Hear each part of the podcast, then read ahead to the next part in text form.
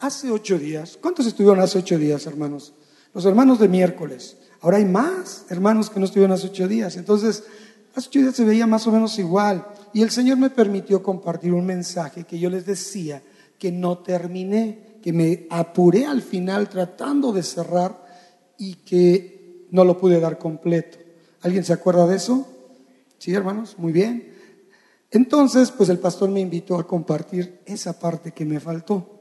Y con mucho gusto quiero decirles, el mensaje de hace ocho días se llamó Escuchar y responder apropiadamente, que de lo que hablaba basado en Hebreos capítulo 5 y algunos versos que analizamos, que nos hablaron sobre la obediencia y nos hablaron sobre la necesidad de atender la palabra para que por medio de la palabra podamos tener discernimiento para conocer entre lo bueno y lo malo. Entonces la trascendencia de la obediencia en Hebreos 5 con la palabra ligada nos dio una definición de lo que es obediencia.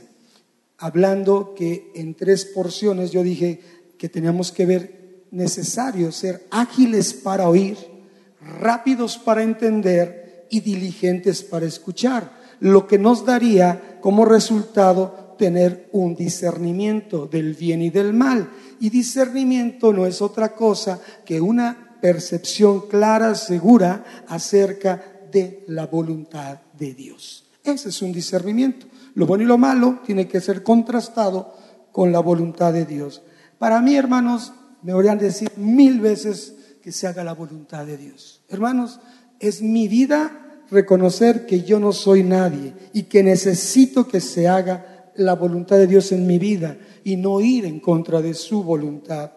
Entonces, quedamos que obediencia dentro de un diccionario normal era acatar la voluntad de alguien quien manda, quien manda, pone una orden o establece una ley o norma. Pero la palabra de Dios nos enseñaba que obedecer, aunque no existe propiamente, eh, solamente en el griego, era escuchar con atención y saber escuchar. Pero en hebreo había un concepto que tenía que ver con oír inteligentemente, pero que como es un concepto va más allá de una definición. Y les decía que el concepto es oír y responder apropiadamente. Por eso el nombre de la predica. Escuchar y responder apropiadamente igual a obediencia y esto es fe. Ligado porque dice que la fe viene por el oír y el oír qué? Por la palabra de Dios. Entonces Hebreos 5 y lo que es Romanos 10, 17 se ligó para expresar que la obediencia, en un resumen, decía yo, es la responsabilidad de oír y responder de acuerdo a lo que oímos. Y de lo que oímos es lo que obedecemos. Entonces podemos entender que la obediencia trae bendición porque nos identifica con la voluntad de Dios. Amén.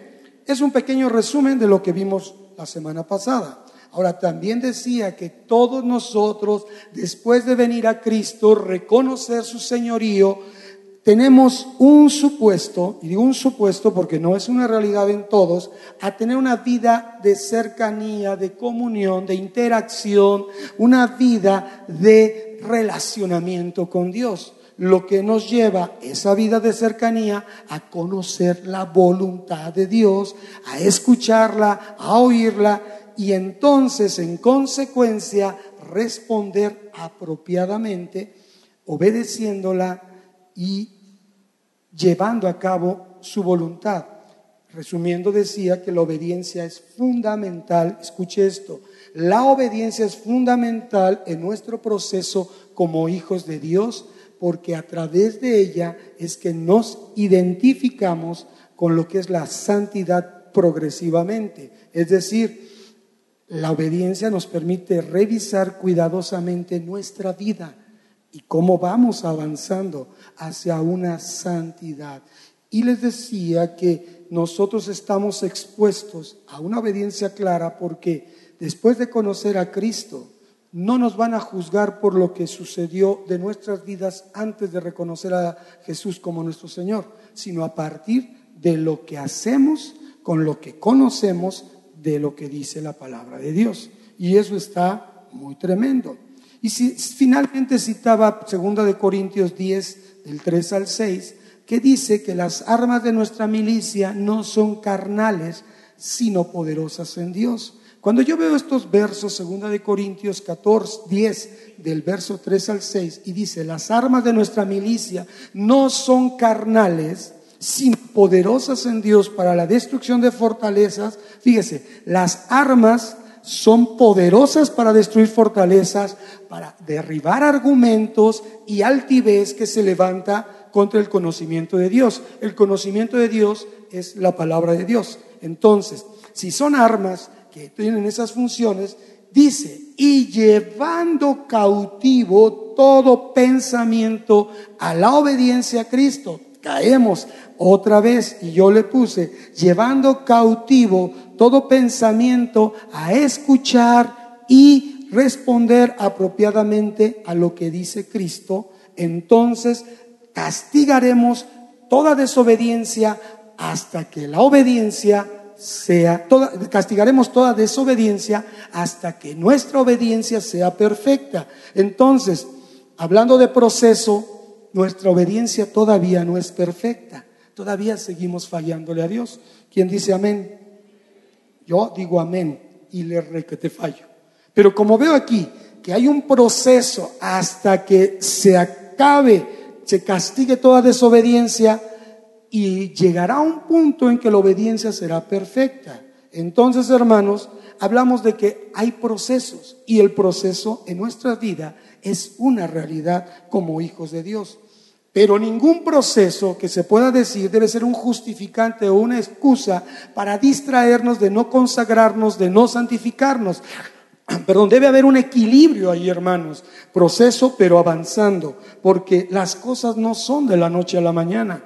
De la noche a la mañana tú no puedes cambiar tu forma de pensar. Dios sí puede hacerlo, pero tú tienes que ir progresando en tu caminar en Cristo. Ese caminar en el cual no debemos retroceder, porque dice Hebreos 10, 39, que nosotros no somos de los que retrocedemos, sino de los que vamos hacia adelante en fe entonces nosotros tenemos que ver que debemos de hoy escuchar diligentemente, escuchar y responder apropiadamente todas las cosas que hemos oído y conocido a través de la palabra para no deslizarnos. Un proceso es un progreso y el progreso nos lleva de un estado a otro para avanzar y mejorar un retroceso hace todo lo contrario. Nos lleva de un estado en el que nos encontramos a dar pasos hacia atrás y e involucionar o empeorar. Entonces, hermanos, si nosotros estamos siendo claros en escuchar y atender diligentemente lo que debemos obedecer,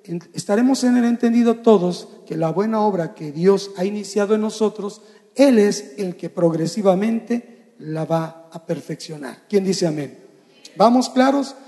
Ahí dice en Proverbios 4:18 que la senda del justo, otra cosa que apunta a un progreso es la senda del justo es como la luz de la aurora, que va en aumento hasta que llega a una plenitud.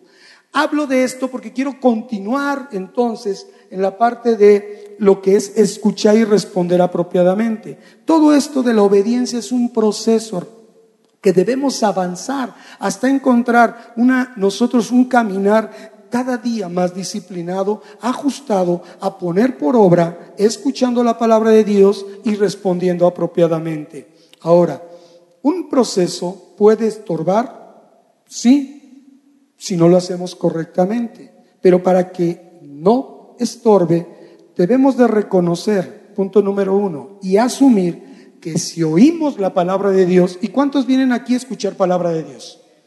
Estás oyendo la palabra de Dios. Entonces, en consecuencia, debemos obedecer esa palabra. Y nos decía Hebreos que si hacemos eso y ponemos en práctica el no quedarnos en las cosas básicas, sino avanzar, tendremos discernimiento para conocer entre lo bueno y lo malo.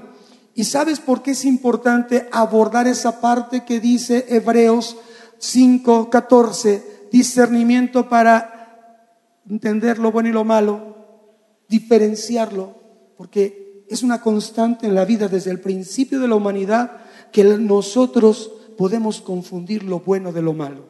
¿Cómo? Es fácil, pero cuando hay que discernir lo bueno de lo bueno o de lo que parece bueno, es cuando necesitamos conocer más de la palabra de Dios. Ejemplo, hermano, Génesis 3.6. Génesis 3.6 nos habla de la caída de Adán y Eva. Y dice Génesis 3.6 que Eva contempló el árbol y vio que era bueno. ¡Wow! Vio que era bueno. Entonces, Dios no crea cosas malas. ¿Era bueno lo que había en el árbol? Sí, pero lo que no era bueno era desobedecer la instrucción de Dios. ¿Me explico?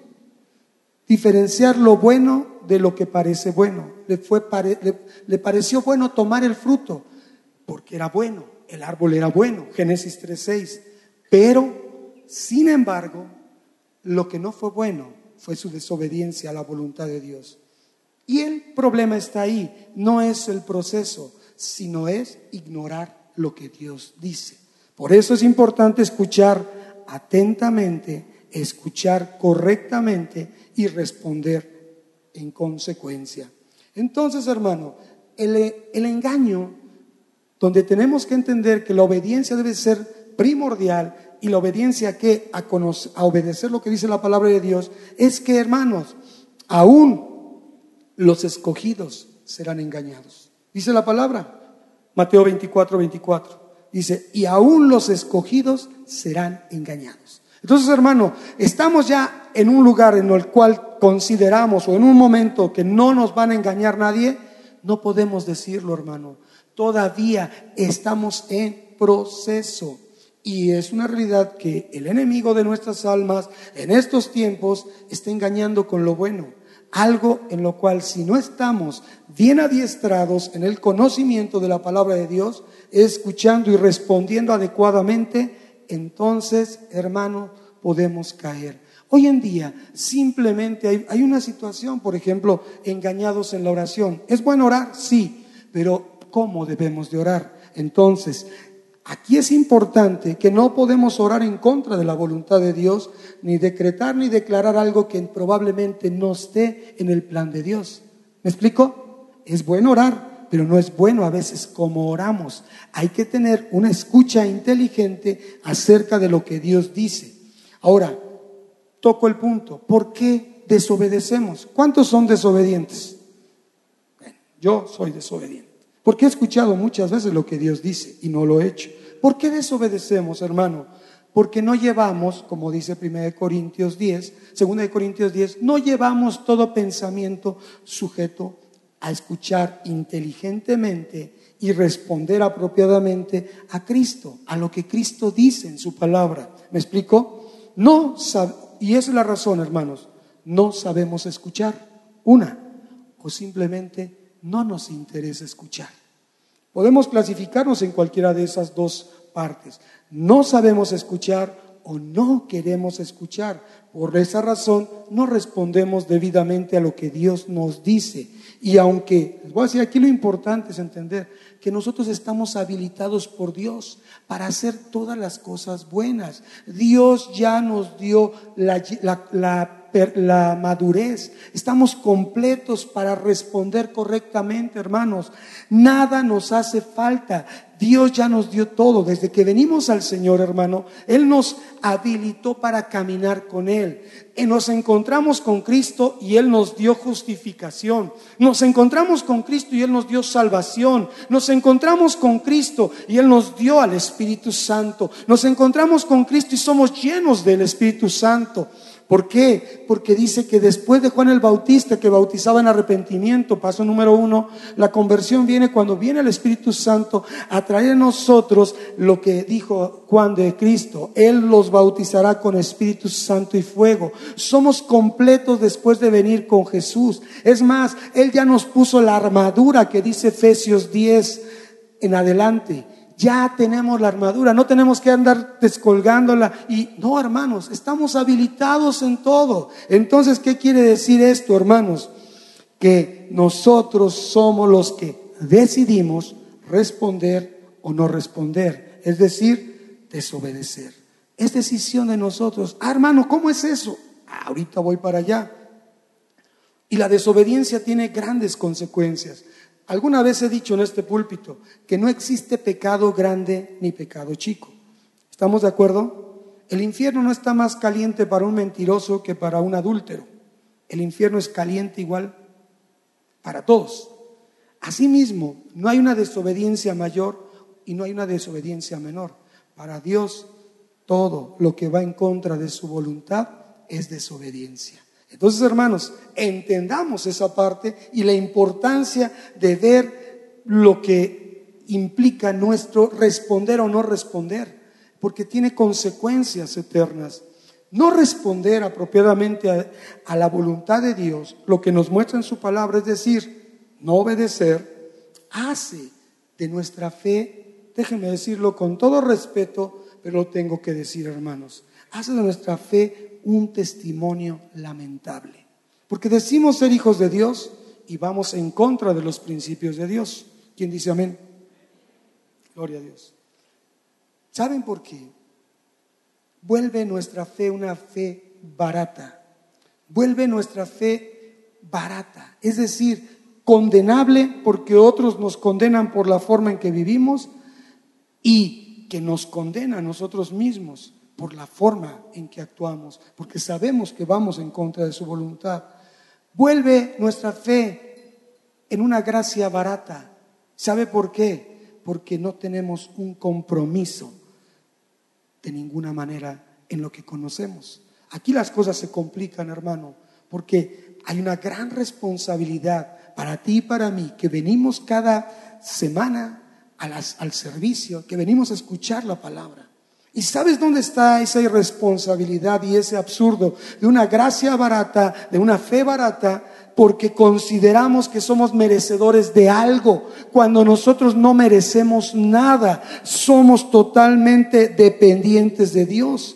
Cuando tenemos un aparente desacuerdo humano con Dios, es decir, una respuesta incorrecta a lo que sabemos que tenemos que hacer, damos un mal testimonio y estamos en contra de lo que Dios nos dice. Y fíjense, eso nos lleva a una apostasía constante. Decimos amar a Dios, decimos conocer de Dios, conocer a Dios y decimos obedecer a Dios y vamos en contra de su voluntad. Entonces estamos apostatando, esto es apartándonos de la fe. Y eso es en sencillo. Lo más complicado es que por nuestra vida hacemos que otros, por nuestra desobediencia, otros se aparten de la fe. Y eso es muy serio, hermanos. Hebreos 11 nos dice, que la verdadera fe lleva a conocidos y a no conocidos a tener una honra por su perseverancia en la fe, a tener una honra por haber respondido adecuadamente a Dios en su momento, en su circunstancia y bajo la instrucción específica de Dios. Cuando tú leas Hebreos 11, vas a ver de qué te estoy diciendo. Ellos respondieron favorablemente a Dios y lo subrayo, hicieron una buena obra, pusieron su fe por obra. Eso dice la palabra en Romanos 14, 10 y segunda de Corintios 5, 10, eh, que debemos nosotros de poner nuestras obras por fe. Perdón, esto habla, eso dice Santiago, discúlpeme. Santiago dice esta palabra, debemos de poner nuestra fe por obra.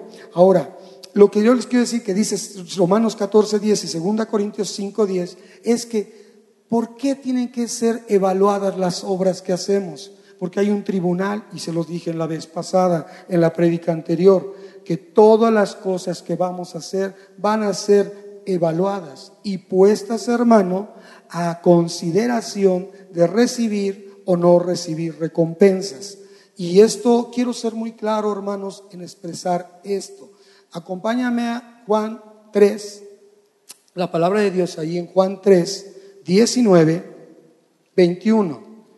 Hermano, todo lo que tú y yo hacemos a partir de haber conocido de Cristo, a partir de haber venido a la presencia de Cristo, a reconocer el señorío de Cristo, a caminar en Cristo, todo lo que hacemos va a ser puesto en balanza ¿Para qué? Para darnos una recompensa, hermanos. Juan 3, 19 al 21. Es más, Juan 3, 16, ¿cuántos se saben el versículo Juan 3, 16? ¿Cuántos saben? No se los voy a preguntar de verdad.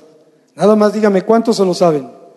El básico versículo de escuela dominical. Porque de tal manera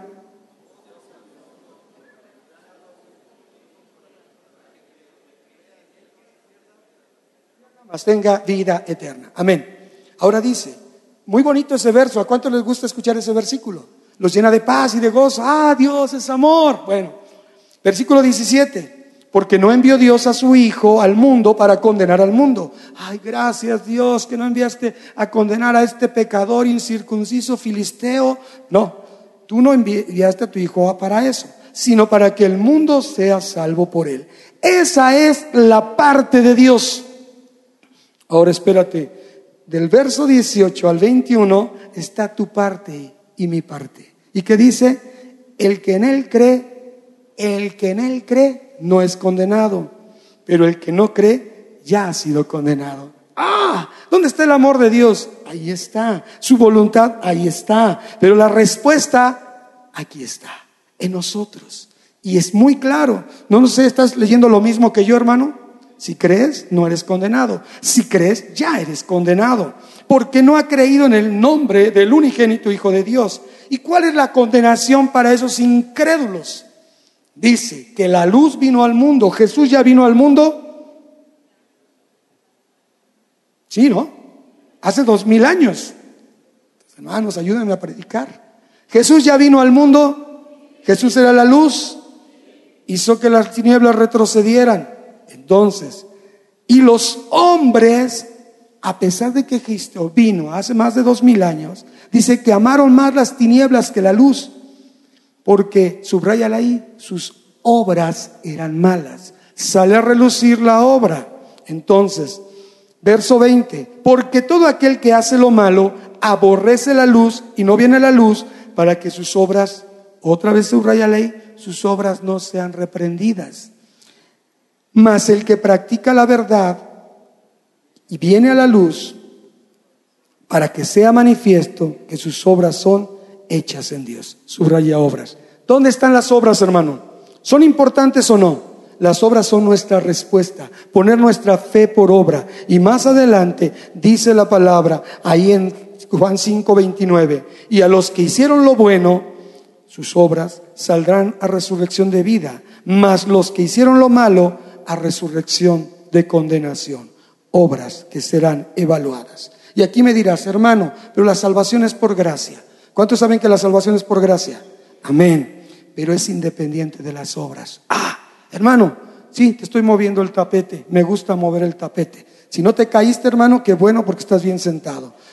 Pues la gracia no nos libra de ser fieles, de no ser fieles, perdón, y no responder apropiadamente a lo que Dios nos dice. ¿Estamos? La gracia nos favoreció, nos justificó, nos hizo salvos, pero nuestra respuesta y nuestra fidelidad es otro boleto, hermano.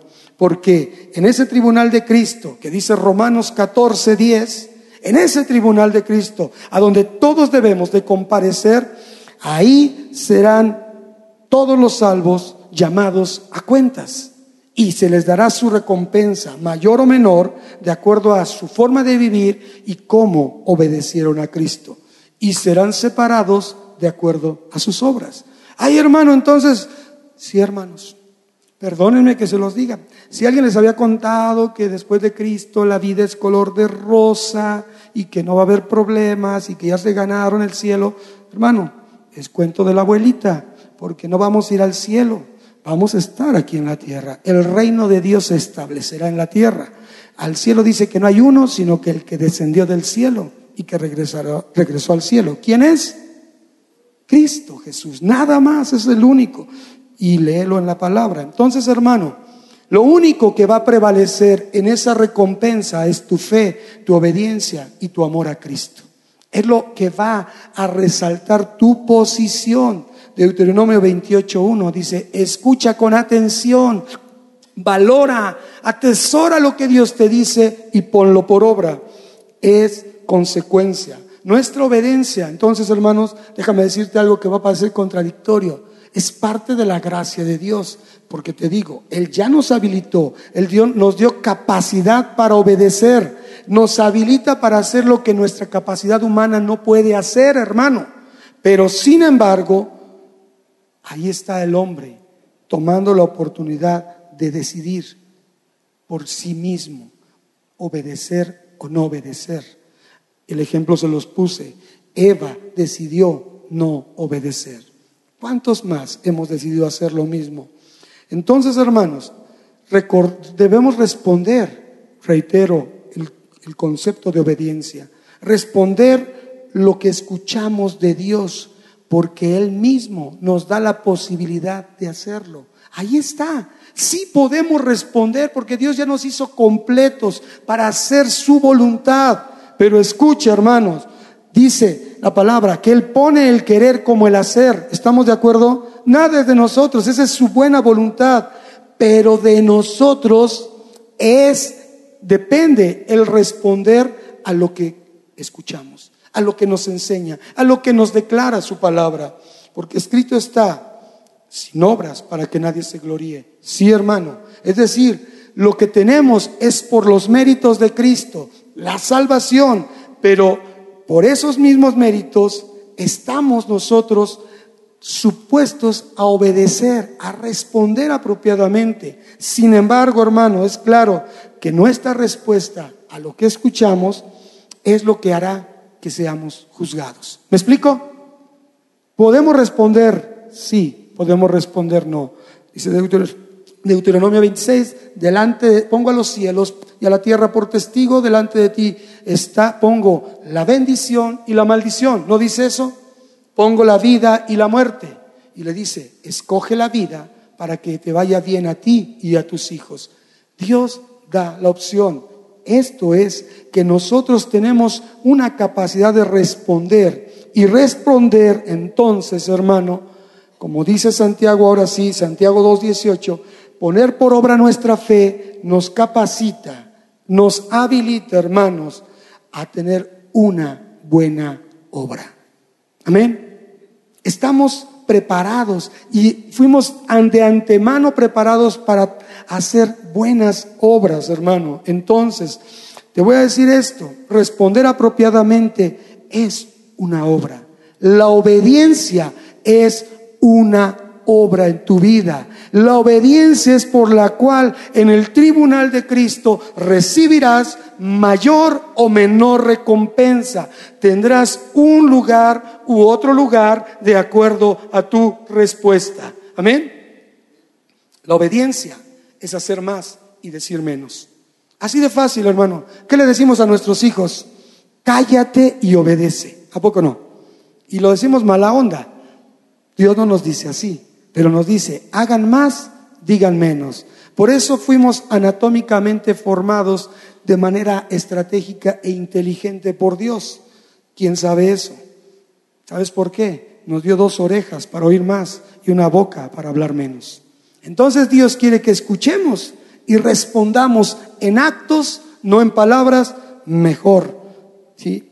Y bueno, la escucha inteligente, cuando nosotros, como dice la palabra Shema, que es escucha inteligente, es lo que genera confianza. Si escuchamos inteligentemente cada instrucción de Dios, genera una confianza que nos da la razón para obedecer lo que escuchamos. ¿Y que escuchamos? Palabra de Dios. Amén. ¿Están conmigo, hermanos? ¿Continuamos o ahí la dejamos? Cada, esto se pone más pesado para nosotros. ¿Asumen la responsabilidad de escuchar lo que viene? ¿Todos? Muy bien, hermanos. Bajo advertencia no hay engaño. Escucha este pensamiento. Lo voy a decir literal. Se los prometo, no es otra cosa, sino que Dios, cuando tú tienes una comunión con Dios, cuando tú te acercas a Dios, cuando tú tienes un relacionamiento con Dios y buscas inquirir, inquirir es buscar su voluntad, Él te da de lo que Él quiere, de su voluntad, de Él. Y cuando yo tenía este este pensamiento acerca de lo que es la obediencia, ah, recibí este, esto de Dios porque Dios puso esto en mi corazón. Y literalmente lo voy a decir conforme lo fui escribiendo. A mí me encanta levantarme, hermanos, con un pensamiento en la cabeza. Y tengo a la mano luego, luego para escribir. Porque si no lo hago así, hermanos, después me doy de topes. Digo, ay, se oía muy padre. Pero ya no sé qué pasó. Y dice esto, la obediencia es el enfoque de la verdadera vida de un hijo de Dios. Es el enfoque del verdadero testimonio, del verdadero compromiso, del verdadero cambio de mentalidad, de la verdadera alineación a la voluntad de Dios. Por lo tanto, es un enfoque que nos lleva al verdadero conocimiento de Él. Obedecerle es explorar, es palpar y vivir la realidad de los beneficios de su amor, de su misericordia, de su gracia, de su favor, porque la obediencia es y debe ser un deleite, pues conocemos al que obedecemos. Mira qué hermoso. O sea, es algo que me cautivó. Y entonces, si conocemos al que obedecemos, le vamos a responder apropiadamente todo lo que de él escuchamos. Eso es obediencia. La marca del verdadero Hijo de Dios es la obediencia. Es la señal de un señorío y de una paternidad que voluntariamente Él nos da y que nosotros reconocemos.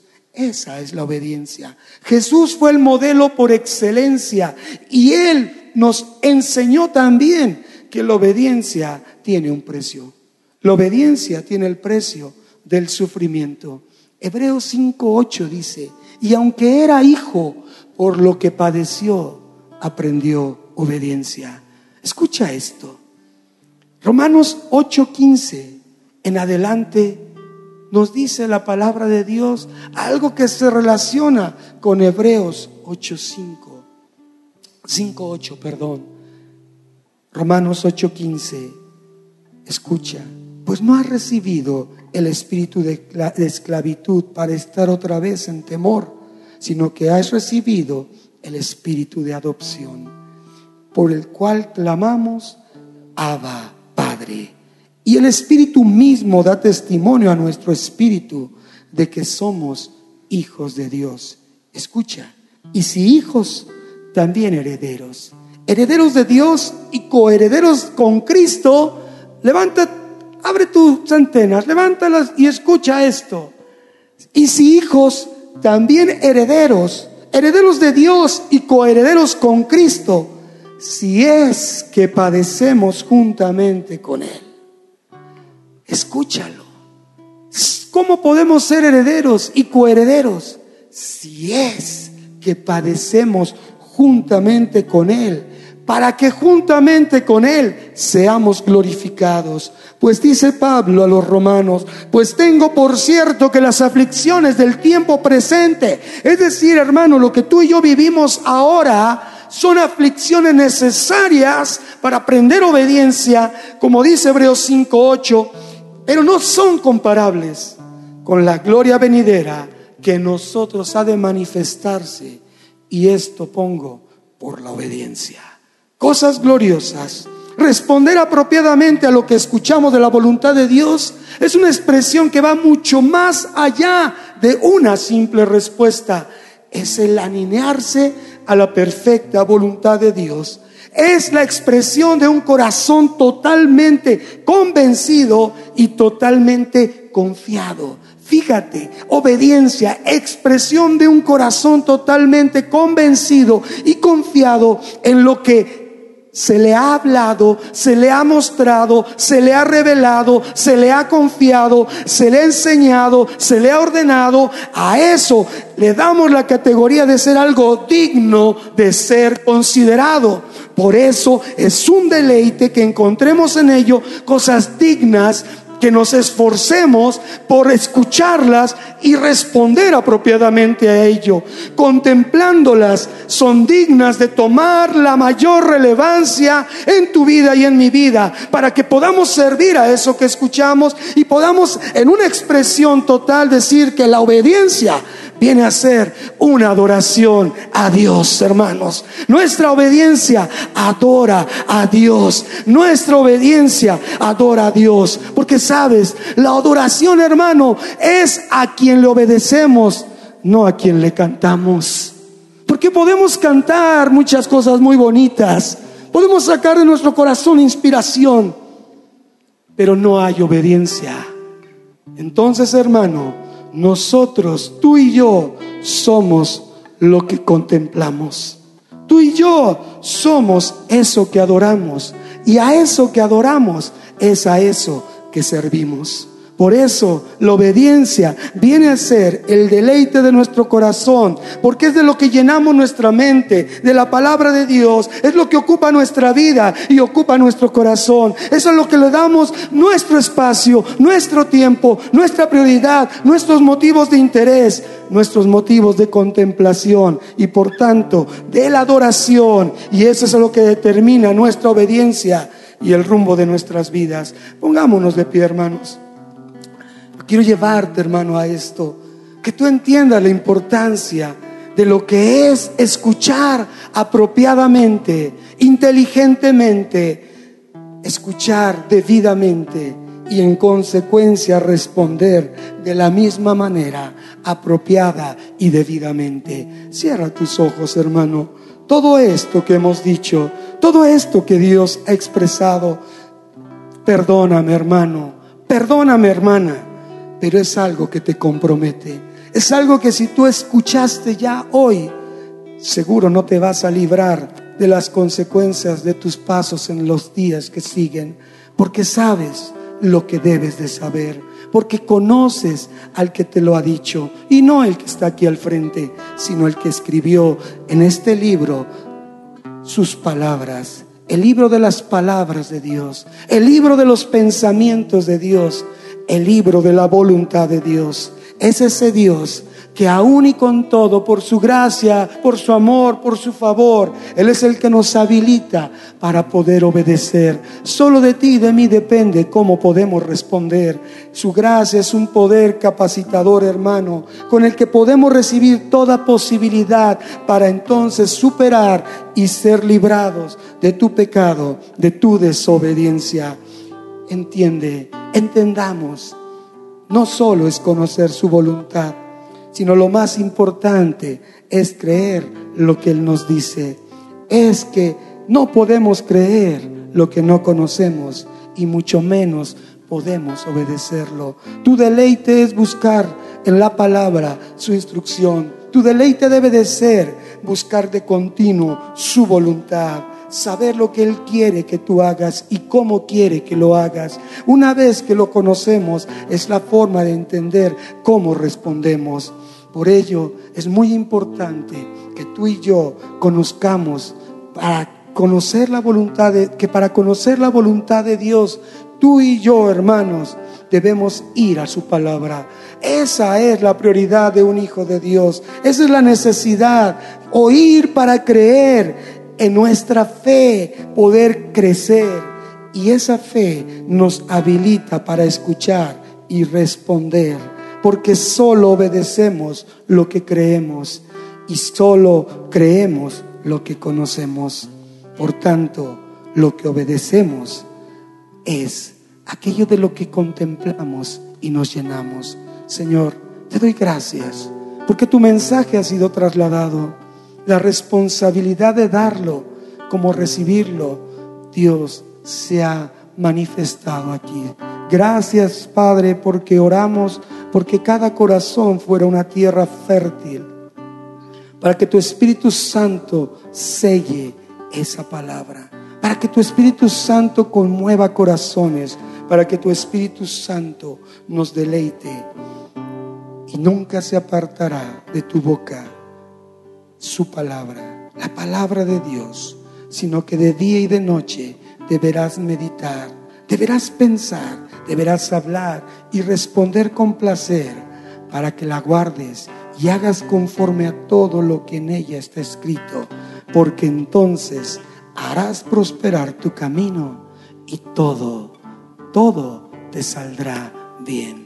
Dios bendice a tu pueblo. Ayúdanos a tener esa fe inteligente, esa fe de una respuesta correcta a lo que escuchamos atentamente. Enséñanos a vivir en esa conformidad a tu voluntad. Dios, en aquellas personas que nos visitan por primera vez, sabemos que están aquí por una razón. Sabemos que han llegado a este lugar no por casualidad. Tú les has atraído y les has traído Dios. A ustedes les digo, han escuchado la palabra de Dios. Ahora, ¿qué es lo que sigue? Su misma palabra dice, arrepiéntanse, arrepiéntanse y conviértanse al Señor, porque así serán perdonados sus pecados y vendrán de Él los tiempos buenos, los tiempos de refrigerio, los tiempos de paz para cuidar tu corazón, para caminar con una nueva mentalidad. A ustedes les digo que al final de este servicio alguien los espera allá afuera para darles algo más especial para ustedes y poderles conocer. Iglesia de Cristo, el Señor te bendiga, el Señor te prospere y el Señor te haga resplandecer en donde quiera que vayas. Sé luz y distingue la luz de la luz, lo bueno de lo que parece bueno escucha atentamente y responde apropiadamente. Que el Señor te bendiga en el nombre de Jesús. Amén y amén. Gloria a tu nombre, Dios.